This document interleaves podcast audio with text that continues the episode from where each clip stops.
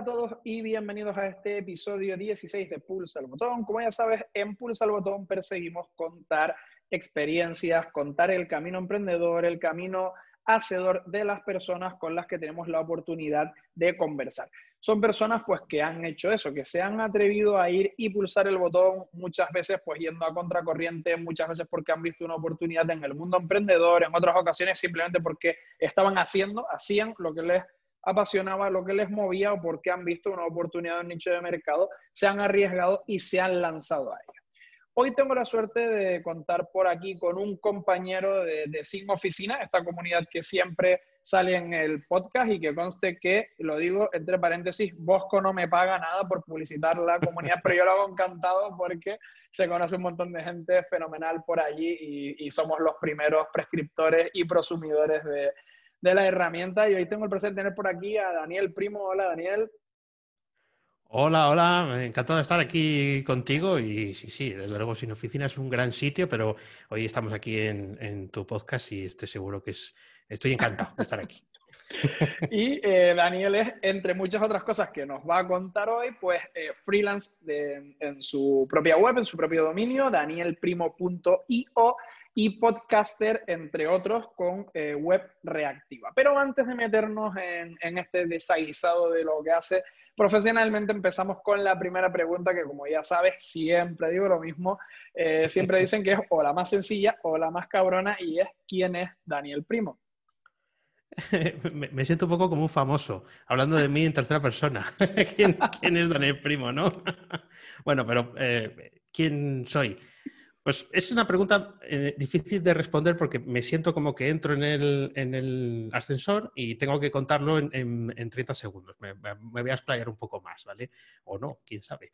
Eh, soy, eh, soy, programador web y de, momento sigo poniéndolo de freelance, ¿no? Programador web freelance me sale como solo, también de decirlo tantas veces en, el podcast, pero más allá de eso, soy una persona que disfruta mucho con su trabajo. Tanto es así que eh, gran parte de mi tiempo de ocio durante muchos años también ha sido o está relacionado con la programación y desde hace relativamente poco tiempo, pues va a hacer ahora tres años, tres años y medio, he descubierto lo mucho que me gusta hablar, bueno, lo mucho que me gusta hablar siempre, pero lo mucho que me gusta hablar de lo que me apasiona, que en este caso es la programación, el desarrollo. Me gusta mucho lo que dices de hacedor, ¿no? Pues de, de ser una de las personas que hacen que eh, Internet funcione y que bueno, pues todo el mundo pueda disponer de lo que desea o de lo que quiere ahí. Bien, en mi caso, pues, por la parte de quién lo programa o quién eh, dispone del software para que el resto de las personas lo, puedan usar. Y eso me encanta y lo he convertido en, el, sobre lo que gira mi vida. No es que solo mi vida sea programar, ojo, ¿eh? pero sí es verdad que es de lo que más disfruto. Y bueno, aparte de eso, me encanta comer bien. Así te lo dejo así de renglón seguido. Genial, que aparte, como estábamos comentando antes justo de, de comenzar con, con, la grabación, estás en Valladolid, que es un sitio que se referencia porque se come muy bien, así que seguro que esa parte también la, la cumple, seguro.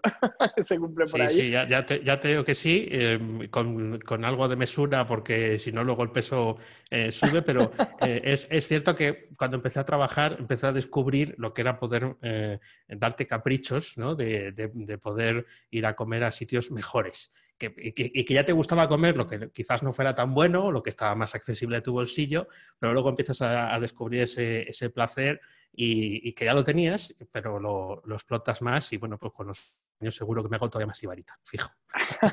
qué bueno, qué bueno. Bueno, va con la condición, como dices, ¿no? Y la siguiente pregunta, que siempre se suele eh, repetir, en realidad es un dos por uno, y a mí me gusta mucho utilizarla porque eh, también comento lo mismo, siempre sirve pues para ubicar eh, una ubicación, ya sea un lugar o ya sea una ubicación temporal, y da también un leitmotiv, un motivo del por qué, porque siempre todos los porqués son diferentes y es dónde empiezas a emprender y lo que es más importante, por qué. Muy buena pregunta. ¿El, dónde es en el, mismo sitio que has citado antes? Sigue siendo en, Valladolid, porque es eh, donde nací y donde vivo. Eh, el, dónde, em, eh, pues fue eh, después de que la empresa en la que yo trabajaba, allá por el 2012, em, es más bien un cuándo, ¿no? Pero el dónde sí puede ser la cárcel. No, porque yo estuviera en la cárcel, ojo, sino porque el que fue mi jefe sí acabó en la cárcel porque luego eh, hizo cosas muy malas. ¿no? Em, y como has preguntado un lugar, eh, pues me, quería asegurar de que eso eh, quedara por ahí, porque parece que me da como más, más caché, pero es que me encanta contar la historia. Ah, por, malas prácticas acabó, acabó allí el propietario, ¿no? mi jefe era el propietario de, la empresa. Y ahí descubrí que yo no era un emprendedor, o sea, que no, yo, no, yo, no, lo llevo en la sangre, pero que sí que podía tener la capacidad de, de, sacarme las habichuelas sin necesidad de que otro me pagara por ello un sueldo, ¿no? sino pues, ser yo capaz de generar mis propios ingresos. Primero, eh, exclusivamente dando servicios como freelance y eh, cuando pasó un tiempo y bueno, pues hay que seguir evolucionando profesionalmente, también creando eh, mi propio producto, mi propio negocio, pues en torno a lo que, a lo que yo sé. El, el por qué va muy relacionado, el por qué va relacionado por, en, el sentido de que a mí la empresa tradicional no me gustó de trabajar en ese, en ese ámbito. Me gustó por eh, los compañeros, eh, tenía una jefa espectacular, em, los proyectos salían adelante, era muy interesante, pero mm, mm, me desquició eh, el hecho de, casi, casi me desquició, el hecho de que me mintieran, ¿no? O, me sentí traicionado por, ese ámbito más empresarial. Entonces dije, bueno, pues eh, si hay opciones, aunque sea en pleno momento de crisis, ¿por qué no? Ponerlo por, ponerme por mi cuenta e intentar venderme. Y la cosa salió, salió bien. Entonces, el, el por qué es una decepción. De una decepción vino la necesidad de intentar hacerlo de otra forma para que no me vuelva a pasar. Hombre, no creo que me hubiera vuelto a pasar. Eh, honestamente. No creo que, todos los propietarios de empresas fundan la empresa y luego monten otra y acaben en la cárcel. No, eso no creo que, sea así en, más que en mi caso, ¿no? O en, de muy poca gente. Espero y confío. Conozco algunos casos de programadores precisamente aquí en Tenerife por ciertas empresas en el sur de la isla que han tenido que ir a juicio. Y, no, y más de uno. Porque no fueron responsables ellos, pero bueno, las empresas hicieron algunas cosas ilícitas y como ellos estaban vinculados de alguna manera con el trabajo de la empresa, tuvieron que ir a declarar simplemente. ¿eh? No hubo cárcel, no hubo nada, pero sí que es verdad que, que es curioso. ¿eh? Parece que vamos a tener que traer la lima al, podcast para... Estamos muy, muy carcelarios, pero sí, esa es eh, un poco la motivación eh, principal. ¿no? de, una decepción eh, se cerró una puerta, que era el sueldo, y lo que suelen decir, ¿no? Se abrió una ventana, que yo no sabía que estaba ahí, hasta que no me fijé en ella, porque realmente ya estaba abierta de, antes, y, fue cuando me, me decidí a asomar. Al final es un punto de inflexión, una palanca que que lleva algo. Y otra de las cosas que, que suelo hacer eh, es, pues bueno, ir al, al, chivato de los currículum vitae digitales, que es LinkedIn, ¿no? Ese rinconcito donde todos, pues, cada uno cuenta la historia como quiera. Hay gente que, que se vende más, hay gente que habla más de sí misma, hay gente que habla de sí misma en tercera persona, hay gente que va buscando conectar y, bueno, hay gente que plasma un poco todo lo que hace profesionalmente a nivel de voluntariado, de proyectos y a mí siempre me gusta, pues, porque saco cosas curiosas, además de las web que pueda tener cada persona, o la web de la empresa, del proyecto, de, lo que sea.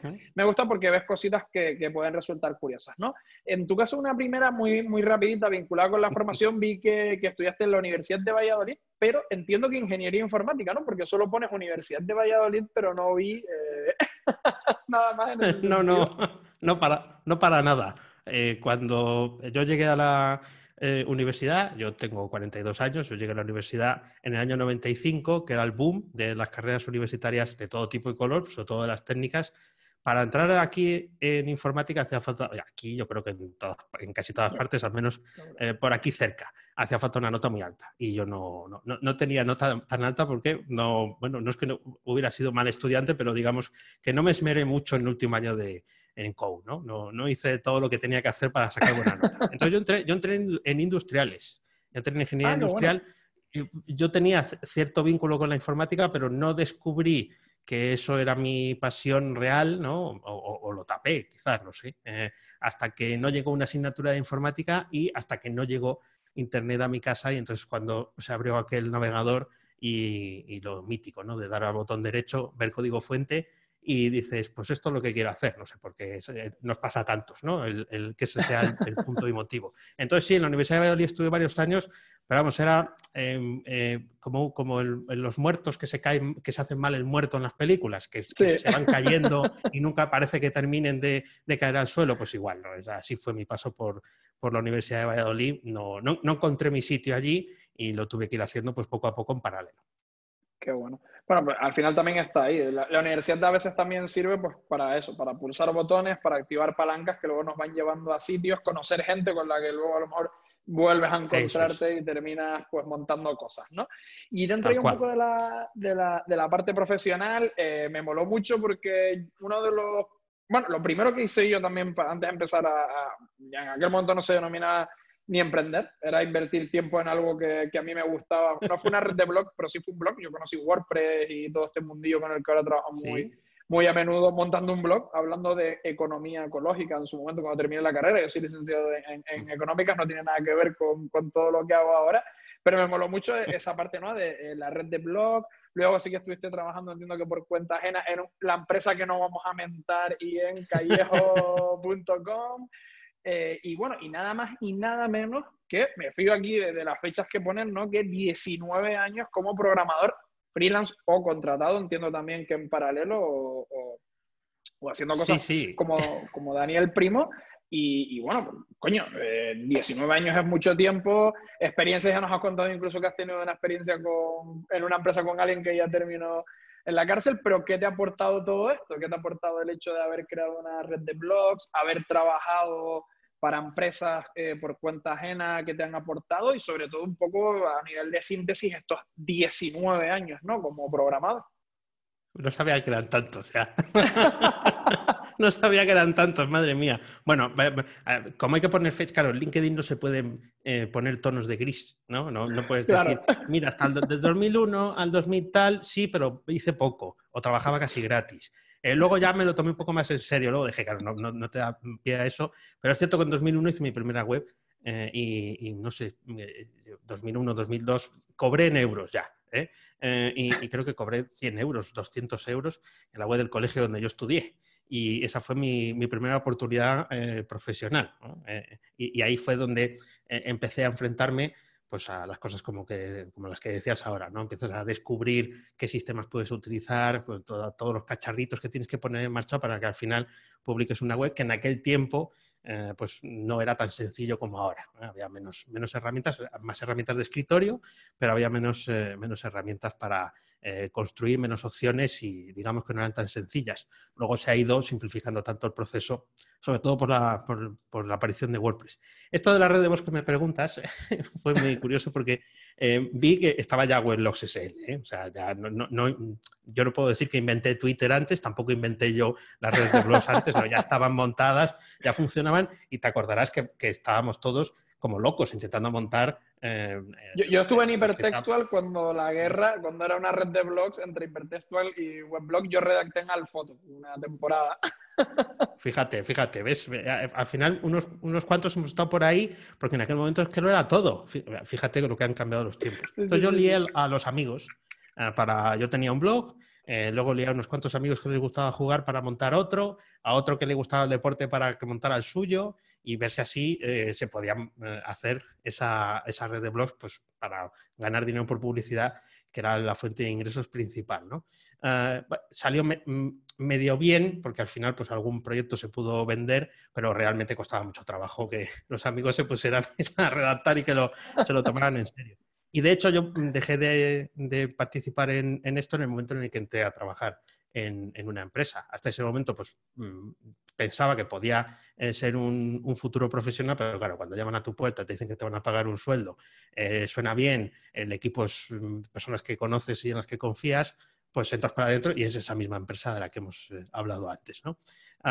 entonces, todo ese tiempo siempre he hecho pequeños trabajos Em, para bueno, pues ir compatibilizando lo que hacías en la empresa con lo que eh, pues hay un contacto, hay alguien que quiere hacer algo, cosas pequeñas. Es verdad que en 2012 es cuando ya me lo tomé en serio. Quiero decir que son 19 años de profesión, eh, poco a poco, em, y vas entrando en ello, pero el, plato fuerte, o sea, cuando yo descubrí que era lo que se podía llegar a aprender cuando el esfuerzo depende de ti y cuando eres tú el que haces ese camino, o sea, cuando estás solo, por así, de claro, eh, se acelera el proceso. O sea, aprendí em, en un año de, autónomo, de, freelance, después de dejar la empresa, aprendí en un año lo que había aprendido en, dos o tres anteriores, en, cuanto a un montón de cosas, no solamente de tecnología, sino también de cómo gestionar clientes, cómo gestionar tus cuentas, ¿no? cómo intentar ser más productivo, em, eh, apagar el teléfono, que es una de las primeras cosas que aprendí.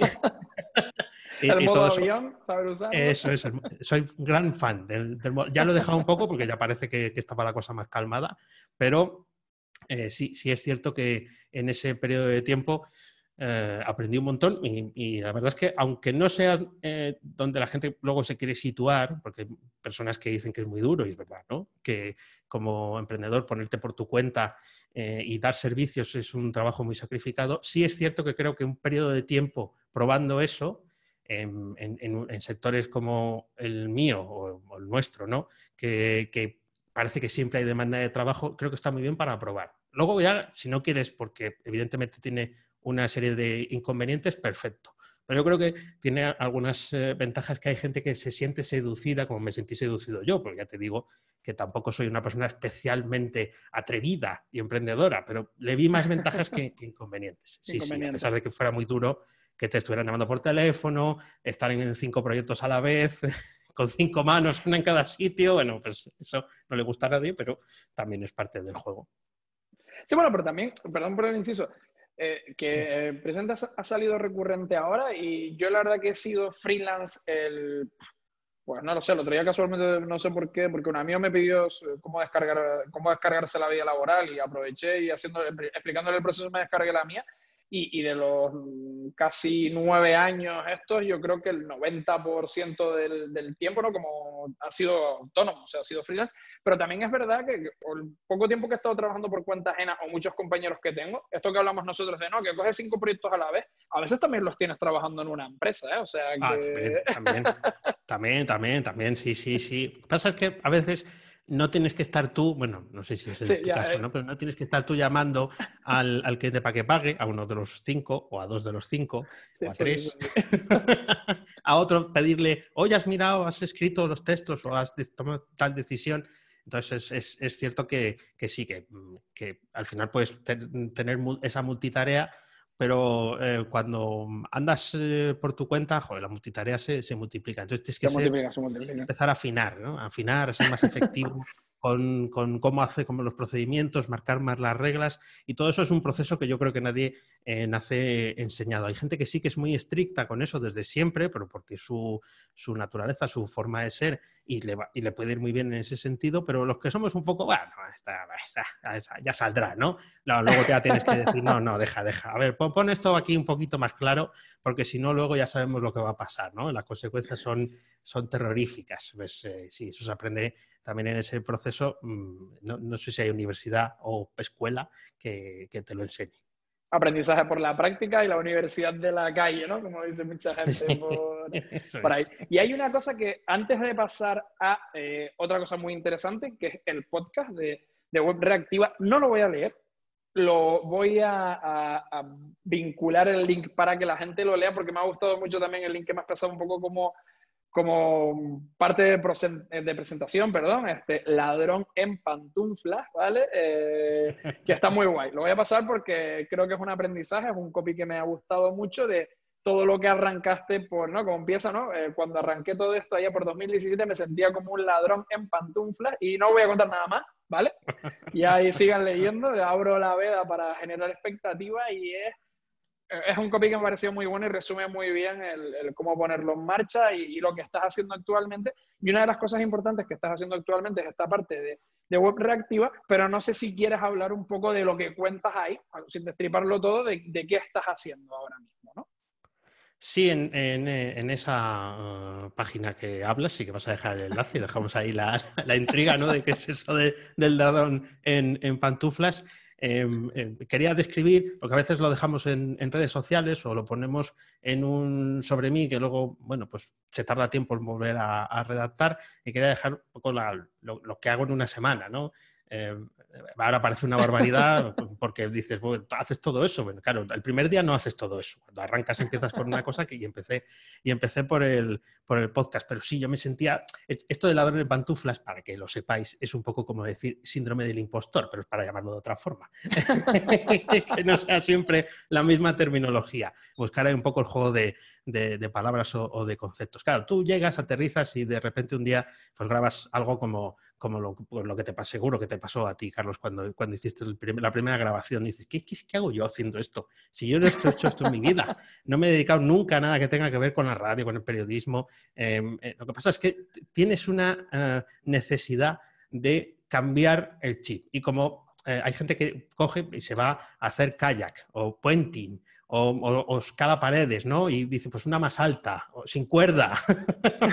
Eh, como yo no soy, en ese sentido, no, no soy nada aventurero en, plan de deporte, pues dije, pues venga, en esto, que es de estar sentado y me viene más, eh, más a, la, medida. Pero tienes que, ponerte al aire, ¿no? Y tardas un montón en grabar y tardas un montón en tomar muchas decisiones. Pero quería sentir algo diferente a lo que estaba haciendo hasta ahora y mm, dar un salto eh, como emprendedor para ser más propietario de mi negocio. En, el sentido, bueno, no solo de tener, o sea, no de tener un local, sino eh, que, el producto dependiera de mí. Y eso es eh, transformar esto que haces de dar servicios, transformarlo en algo que sea un producto que diseñas tú que lo haces tú, ¿no? Y es un, producto, un proceso tremendamente complejo, pero es cierto que si no empiezas a hacerlo, es como que es inabarcable. Una vez que te has metido dentro, una vez que grabas el primero, el segundo, el tercer que es por donde empecé yo, realmente hacer el décimo te puede llevar mucho trabajo.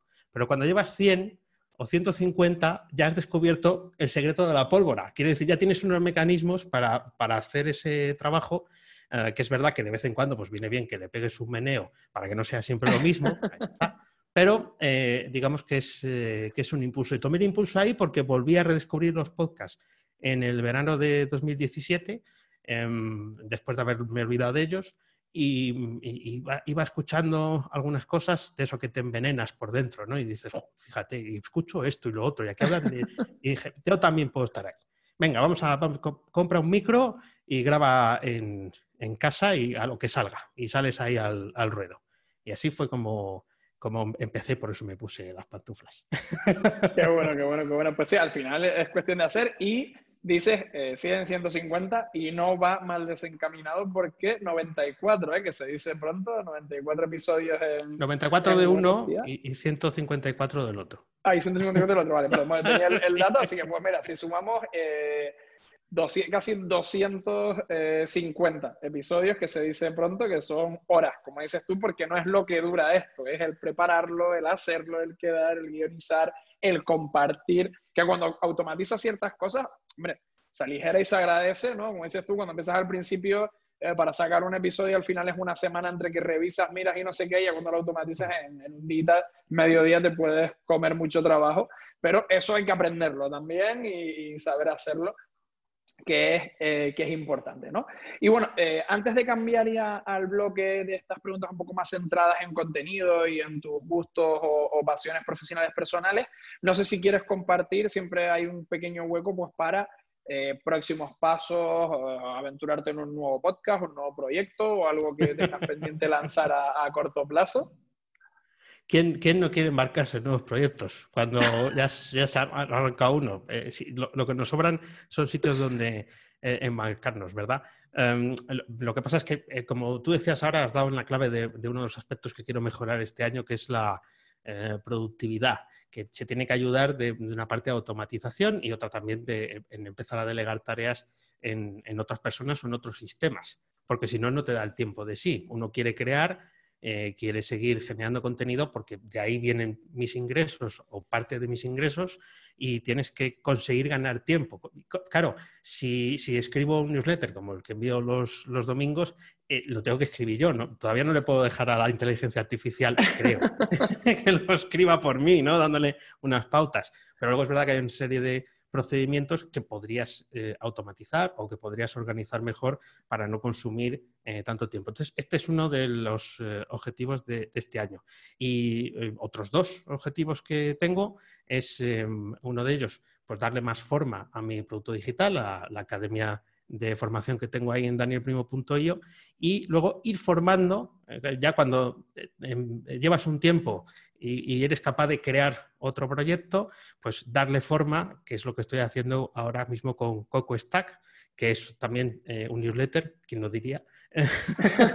ya me parecía demasiado hacer otro eh, podcast sobre eh, un asunto específico de, de, desarrollo, que es crear la web utilizando una metodología que se llama Jamstack. Qué bueno. Pues sí, como bien comenta Dani, tienes en, una academia en su web, recuerda, danielprimo.io, en una sección, ahí en el menú, academia, y me ha gustado mucho también el copy de pasa al siguiente nivel como developer en lo que tarda, eh, en, lo que tarda en pasear al perro, que bueno, eh, hay gente que yo conozco gente que pasea al perro hasta tres horas, eh, o sea que depende de quién lo haga en diez minutos, pues tres horas, pues está bien el copy porque se adapta ¿no? a, los paseos de, de, perro. Pues genial, van a tener toda esa información, por supuesto, y el, link a la página de, Dani en, la descripción del, episodio, como su link a, LinkedIn, la, página específica de Ladrón en Pantuflas y el, podcast de, Web Reactiva. Y ahora sí que me gustaría eh, pasar un poco a estas preguntas más vinculadas con el contenido, porque creo que también eh, las personas con las, que, con las que converso, yo soy, siempre digo que soy el primero que aprende de estas conversaciones, o sea, soy el primer loco que consumiría el podcast porque lo que las hago, luego las reescucho unas cuantas veces y, y aprendo un montón y, me llevo un montón de aprendizaje de todo esto y estoy seguro de que, pues, al final es aportar más luz de estas cosas que te flipan a ti, que te gustan y compartirlas con la comunidad, ¿no? Y es, si podrías decirme, eh, pues, un podcast, una charla TED, un libro que te hayas leído este año y, te hayas flipado directamente. Pues empiezo por el, La verdad es que la charla TED no la tengo aquí a. No pasa nada. si no tienes de ninguna o solo una o lo que sin problema. ¿eh? Sí, sí, pero sí, sí, por ejemplo, el libro. Eh, si alguien me ha escuchado alguna vez, parece que me llevo comisión por recomendar este libro, pero es cierto que a mí me, cambió mi forma de, de entender las cosas y creo que es un libro que se vincula erróneamente simplemente solamente a la gente que se dedica al desarrollo visual, ¿no? a, los que diseñan interfaces, pero no es solo eso. El libro se llama No me hagas pensar, de Steve Krug, y tiene una edición moderna porque el libro que compré yo es cuando los, eh, las capturas tenían píxeles, en, Amazon tenía unas eh, pestañitas y se veían los píxeles de la pestaña y es un libro que va más allá, es verdad que, evidentemente pues, te dice dónde tienes que colocar los botones, cuántos clics tiene que hacer un usuario antes de marcharse de tu página, etcétera, pero está contado de una forma que yo creo que se puede aplicar a prácticamente todo. no, en concreto el, dónde colocar el botón, pero sí la simplicidad. O sea, te lleva por ese camino de decir, oye, eh, te estás complicando la vida, que es una cosa que solemos hacer mucho los emprendedores, ¿por qué no atajas? Quiero decir, si el, si el botón de comprar tiene que ser el botón más grande, pues ponlo más grande y ya está. Y luego ya se verá si eso tiene resultado o no. Ese es, eh, ese es un libro que a mí me sigue ayudando y de hecho siempre que puedo o lo sorteo o lo regalo o, lo, hago lo que sea con, con, él. Y sí, también te quiero te recomendar un podcast, pero me voy a salir un poco de, lo, que quizás es, habitual, eh, porque, bueno, pues tendemos a recomendar podcasts que hablan de, lo que nos gusta, ¿no? O de programación, en mi caso, o de emprendimiento y demás. Voy a irme a, un modelo. Aquí libre, ¿eh? Puedes hablar de, pues, de, la Por eso, por eso. A, un, modelo de, podcast que, viene quizás más de, más de la radio, pero que tiene mucho éxito, tiene su método de suscripción a través de Evox y es de música, pero es de la música de otras músicas. Quiero decir, no es pop, no es rock, es más relacionado con el New Age, música electrónica y demás, que se llama Perpetuum Mobile. Ya te pasaré el hace para que lo, ah, ah, lo pongas. Y em, eh, es un locutor, em, eh, eh, ahora mismo no me recuerdo el nombre, mira que lo habré oído veces, pero es un locutor que, si no me equivoco, ya ha tenido dos infartos, no sé si son tres. Y en, una de estas veces que le ha dado, ha habido un, tiempo de espera que no ha habido publicación de, del podcast que es semanal y cuando volvió a aparecer, pues dijo, bueno, no, he tenido un infarto, pero bueno, aquí estoy vivo de milagro y quería seguir grabando. Y digo, joder, qué tío. O sea, ha estado ahí al, borde de la muerte y está pensando en volver a poner sus discos, en disfrutar de la música y en hacernos disfrutar a los demás, con lo cual, ¿no? eso es, con lo cual es cierto que quizás no es, em, eh, no tiene ese, aspecto de, emprendeduría, además a lo mejor no te gusta este tipo de música, pero a, mí lo que el espíritu que tiene él sí que sí que me gusta y la música también. Entonces esa es la, esa es la recomendación de, podcast que, también te dejo por aquí pues le echaré un oído. No le echaré un ojo, le echaré una oída que, seguro que, que, está guay y se aprende. O sea, al final a mí también me gusta cuando sigo podcast, me gusta escuchar un poco de todo, desde los típicos eh, morning show, un poco de humor, eh, deporte, eh, un poco también de, pues sí, salud mental, este tipo de cosas que me gusta un poquito, hasta lo que tú comentabas de marketing, copywriting, algo de desarrollo, por ahí está. Sí, sí, hay, tanto donde... Hay, tanto donde elegir. lo, que no hay es tiempo. Eso es, y, en esta etapa han surgido muchos más, han aparecido muchos más podcasts, con lo cual tenemos más, eh, más competencia, pero también yo creo que enriquece, ¿no? Y a ver si así pues más, a más personas este concepto, este palabra de podcast no les suena chino mandarín y dicen, ah, sí, un podcast, ¿no? Ya te abren la aplicación del móvil o lo que sea y te la ponen, y dicen, ah, me suscribo ya, ¿no? Ojalá que pase eso y no haya que empezar a deletrear. ¿Cómo se escribe? ¿Es podcast? ¿Pod es muy gracioso porque yo una temporada que trabajé muy vinculado al mundo del crowdfunding y la gente siempre lo escribía como quería. También estas palabras cuando no pasaban a ser de dominio público siempre fue un poco, un poco complicado. es más difícil. sí, es más difícil. La segunda del, del bloque eh, va un poco en la misma línea, pero es simplemente con una, ¿no? Si hay pues una app y eh, vamos a acotar un poco en 2020. Igual me dice, pues mira, en 2020 no he descubierto ninguna, pero descubrí una en 2005 que la sigo usando y me cambió la vida para siempre. Que es una app que hayas descubierto en 2020 y te haya hecho hacer, wow, plan algo impactante. Pues eh, te diría que no, quizás no sea en, 2020. Yo no he gastado nunca, no, me gusta llevar eh, reloj, Ah, entonces no, no, he tenido nunca pulsera de contar pasos, pero en el, en el móvil sí tengo religiosamente siempre funcionando una aplicación que se llama Human, y que vale pues para contar tiempo en, movimiento. Soy andarín, eh, me gusta andar. Y, digamos que, es una de esas aplicaciones que, claro, de vez en cuando te avisa el sistema y te dice, eh, esta aplicación está accediendo a tus datos de posicionamiento. Digo, sí, sí, esta la dejo. A esta sí, que me diga luego cuántos minutos he estado caminando y sobre todo cuántas calorías he quemado. Y es, es algo que cuando lo instalé eh, pensaba que era una tontería, ¿no? Te estaban diciendo a todas horas, no, instálate esto, ponte la pulsera. Pues dije, esto seguro que lo pongo y no hago caso. Y es cierto que para los que no somos excesivamente deportistas es un pique, ¿no? Y es el hecho de decir, pues tengo que llegar al límite, tengo que poner el contador en rojo para que me cuente como que lo he hecho mejor todavía. Así que eh, cualquier aplicación de este tipo que no sea muy intrusiva, ah, yo siempre la recomiendo. Y tenerla ahí y tenerla activa cuando cambias de móvil y demás, o sea, que sí que esté contando los pasos y o el tiempo que haces eh, ejercicio, creo que es eh, una cosa que decías antes de, salud mental, pues aparte de una cuestión física, también de salud mental.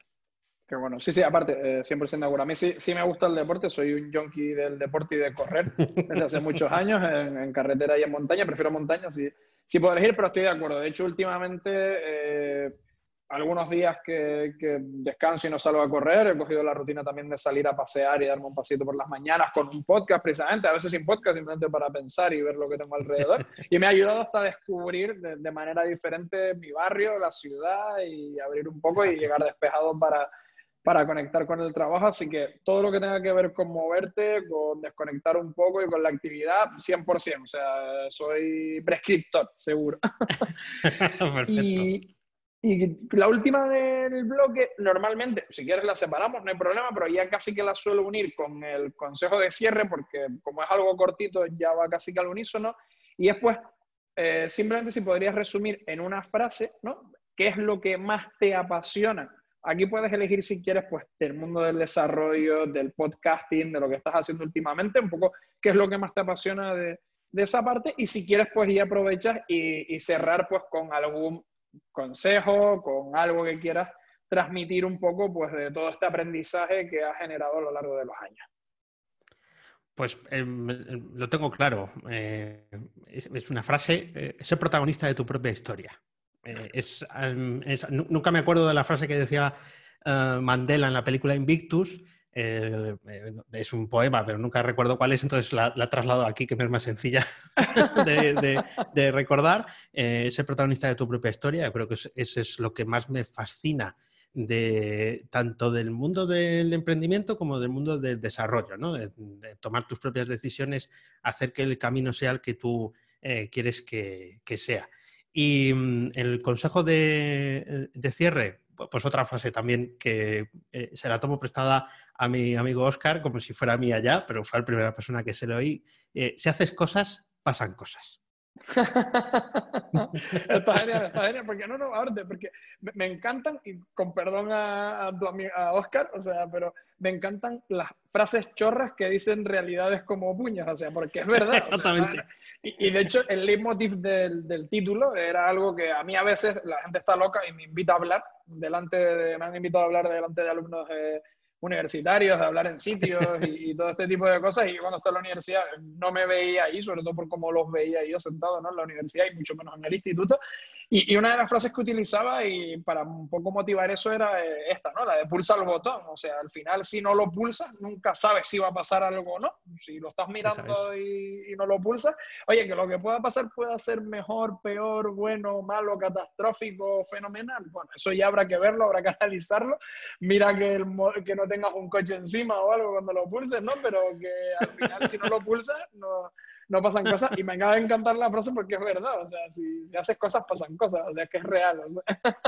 Es, así, puedo constatar que es, que, que, es cierto. La otra frase que podría decir es pon un botón de pago en tu vida, eh, que es que a mí me transformó el, la cabeza, pero me parece más, más, más accesible y, más divertida y además es, eh, es, una verdad como un puño. Eh, cualquier persona que la escuche dirá, ah, pues es verdad es verdad, si hacer cosas, pasan cosas. Pues hacer, hacer. No pensar tanto, quizás a veces, no reflexionar tanto, eh, sino, sino hacer y la cosa luego fluye. Digo, sí.